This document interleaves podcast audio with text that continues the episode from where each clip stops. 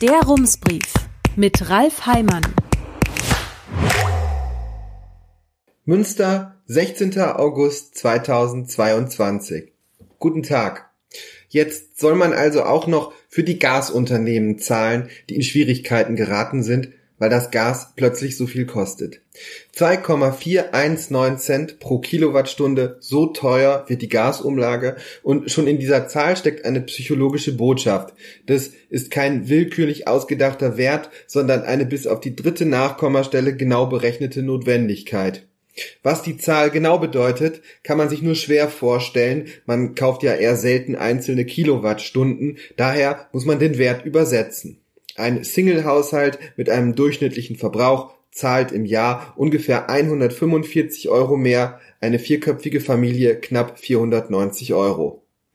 Die CDU-Fraktion hat wegen des ganzen Schlamassels gestern Experten in ihre ausnahmsweise öffentliche Fraktionssitzung geladen. Sie erzählten, wie sie die Situation einschätzen.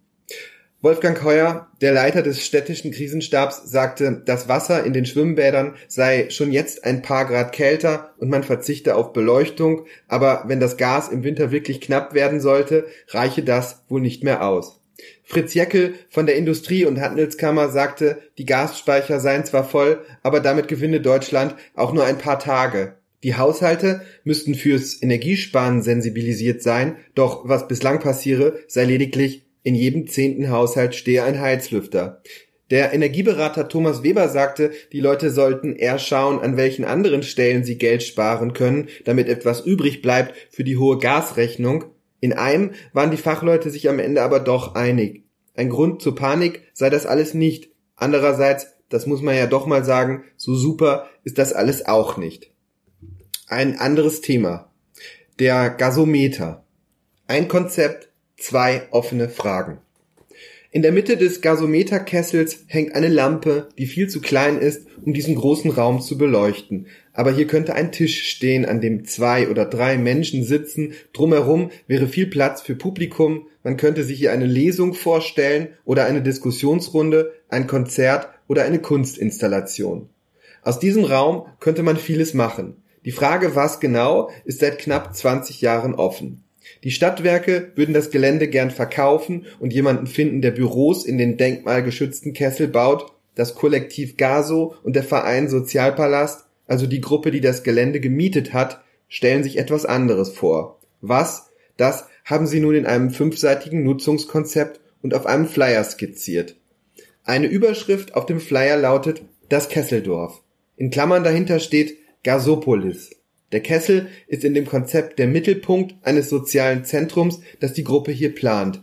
Für den Innenraum gäbe es zwei Varianten.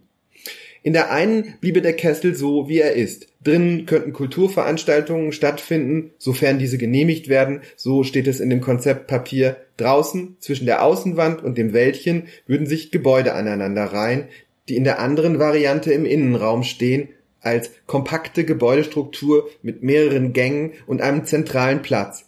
Das wäre die Variante, die den Vorgaben im Bebauungsplan entspricht. Bauen darf man danach nur innerhalb des Gasometers. Die Pläne für den Kessel sind nur ein Teil dessen, was sich die Gruppe unter dem Zukunftsort Gasometer vorstellt. Sie wollen einen Treffpunkt für Menschen mit unterschiedlichen Professionen, diversen Identitäten und verschiedenen Alters schaffen. Das Industriedenkmal, also den Kessel und das Reglerhaus wollen sie sanieren, der Wald drumherum soll bleiben, der Ort soll öffentlich zugänglich sein, man soll ganz unterschiedliche Dinge machen und finden können, wie in einer kleinen Siedlung, einem Dorf, hier eben dem Kesseldorf. Auf dem Flyer fasst die Gruppe all das zusammen, was hier möglich werden soll. Kunst, Kultur, Bildung, Soziales und Gastronomie.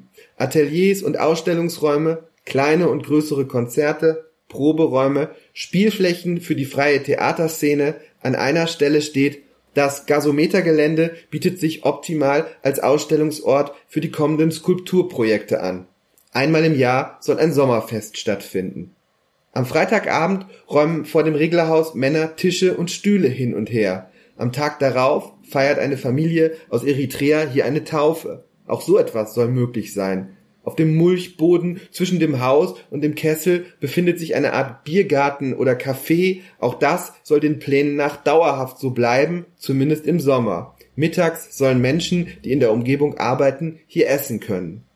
Ein Kinder- und Jugendtreff ist ebenfalls Teil des Konzepts, wie auch ein Waldspielplatz und ein offenes Stadtteilbüro. Das Gasometergelände soll ein frei zugänglicher Ort mit offenen Angeboten, ein Ort des ständigen sozialen Austauschs und ein lebendiges Stadtteilzentrum werden. So steht es am Ende des Flyers. Betreiben soll das alles eine gemeinwohlorientierte Organisation, also zum Beispiel eine Genossenschaft oder ein gemeinnütziger Verein. Zwei entscheidende Fragen sind allerdings offen. Wie viel kostet das und wer soll das bezahlen? In dem fünfseitigen Dokument steht, Betriebskonzept und Finanzierungsplan sind aktuell noch in der Entwicklung. Ein Problem ist, in sechs Wochen endet der Mietvertrag. Dann müssen Kollektiv und Verein das Gelände verlassen. Aber auf dieser Grundlage bewilligt niemand eine Förderung. Und Geld aus Förderprogrammen allein wird vermutlich nicht ausreichen, um all das zu bezahlen, was die Gruppe hier plant.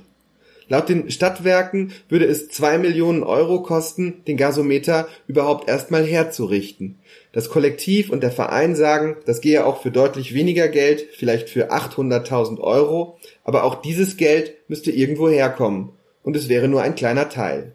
Den Gasometer instand zu halten, kostet Monat für Monat Geld. Laut den Stadtwerken einen hohen fünfstelligen Betrag im Jahr über 50.000 Euro. Kollektiv und Verein sagen, die Stadtwerke hätten bislang nicht verraten, wofür genau dieses Geld gebraucht werde. Bei den Stadtwerken heißt es, das könne man aus dem Stand nicht sagen, werde das aber herausfinden. Aber auch wenn die Gruppe dieses Geld zusammen hätte, wäre das Problem nicht gelöst. Man müsste Personal bezahlen. Es würde Geld kosten, das Konzept umzusetzen. Wie viel genau, lässt sich nicht sagen. Dass die Stadt diese Kosten übernehmen könnte, scheint im Moment nahezu ausgeschlossen. Das Geld ist ohnehin schon knapp und die Kosten geraten gerade an vielen Stellen außer Kontrolle. Der Plan, ein viertes Stadthaus zu bauen, ist verschoben worden, weil der Bau im Moment nicht zu bezahlen wäre. Vor ein paar Tagen ist herausgekommen, dass eine Grundschule im York-Quartier über 20 Millionen Euro mehr kosten wird als ursprünglich gedacht. Sehr bald wird es um die Frage gehen, ob ein neues Preußenstadion unter den aktuellen Bedingungen noch möglich ist, die Antwort ist absehbar nein. Wahrscheinlich wird man die Pläne zurechtstutzen müssen. Beim Musikcampus wird alles davon abhängen, wie viel dem Bund das Projekt wert ist. Das wird sich im November entscheiden. Falls der Musikcampus tatsächlich kommen sollte, wird sich eine andere große Frage stellen.